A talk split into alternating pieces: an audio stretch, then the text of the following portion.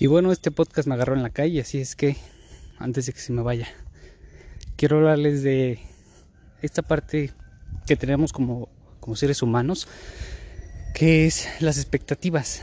De pronto, de expectativas en cualquier, en cualquier ámbito.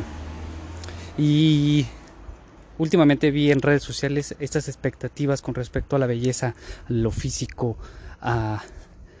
y lo que tenemos comúnmente como sociedad, que es el aspecto del éxito, del dinero, y que nosotros mismos nos vamos comprando la idea de que las expectativas deben de ser altas. Y no quiero que se confunda de nuevo aquí con la mediocridad de quedarnos simple con lo que o conformarnos con lo que tenemos y nada más, sino agradecerlo, pero también borrar de la mente todas esas expectativas que tenemos socialmente y de pronto que si no llegas a cumplir, lo único que pasa es que te empiezas a frustrar y empiezas a tener ansiedad, estrés, depresión y esa frustración que, que no lleva a ningún lado más que a sentirte mal. Creo que aquí lo importante es fijarte mucho en tus emociones, hacerle caso realmente a tus emociones. ¿Qué es lo que sientes tú? ¿Te hace sentir pleno? ¿Te hace sentir feliz?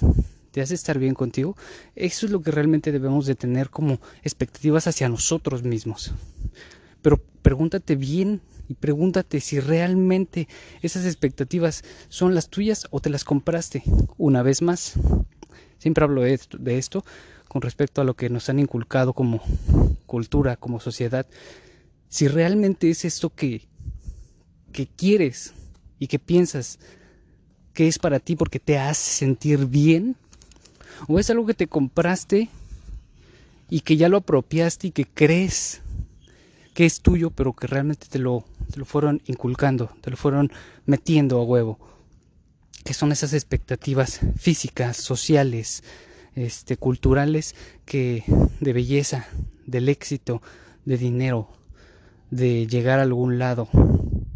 Y este, en redes sociales también vi que las personas trans de pronto se sienten frustrados, frustradas porque no cumplen las expectativas de ser el género opuesto perfecto. Si es un hombre que se hizo, se transformó y quiere ser mujer, no está finito, no está, este, no tiene los estándares de belleza de una mujer, no está, no, no se siente bien, por eso, por eso está eh, eh, eh, esas, esas expectativas que se tienen socialmente. Y lo mismo en el lado contrario. Una, un, este, una mujer que se quiere hacer hombre, que de pronto pues no cumple con esos estándares.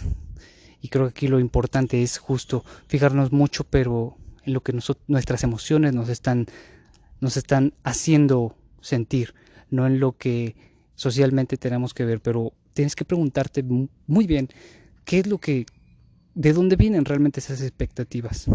Si es algo que te compraste, si es algo que te hace sentir bien y, y pues es ahí donde tenemos que poner atención.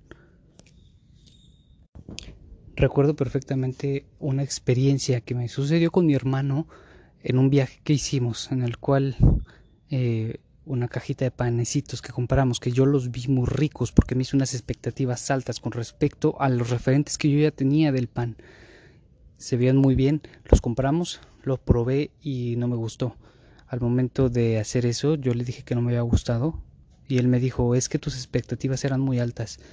Y ahí aprendí que realmente cuando, cuando le ponemos expectativas altas a algo, tiene que ver con el referente que nosotros ya tenemos o que nos hemos impuesto a nosotros mismos. Y es ahí donde aprendí que realmente lo podemos disfrutar porque es cuando me hizo dar cuenta eso mi hermano, de que mis expectativas eran altas con respecto a algo que yo ya había probado y lo comparé con eso, lo disfruté. Comí el pan y lo disfruté porque ya mis expectativas ya no eran altas, ya no era una comparación, ya no era algo que ya me habían puesto, impuesto, sino que era algo que estaba pasando y que podía disfrutar. De eso se trata la vida, de eso se trata, de que las expectativas sea para poder disfrutarlo, sea para poder vivir y estar estar bien emocionalmente contigo mismo.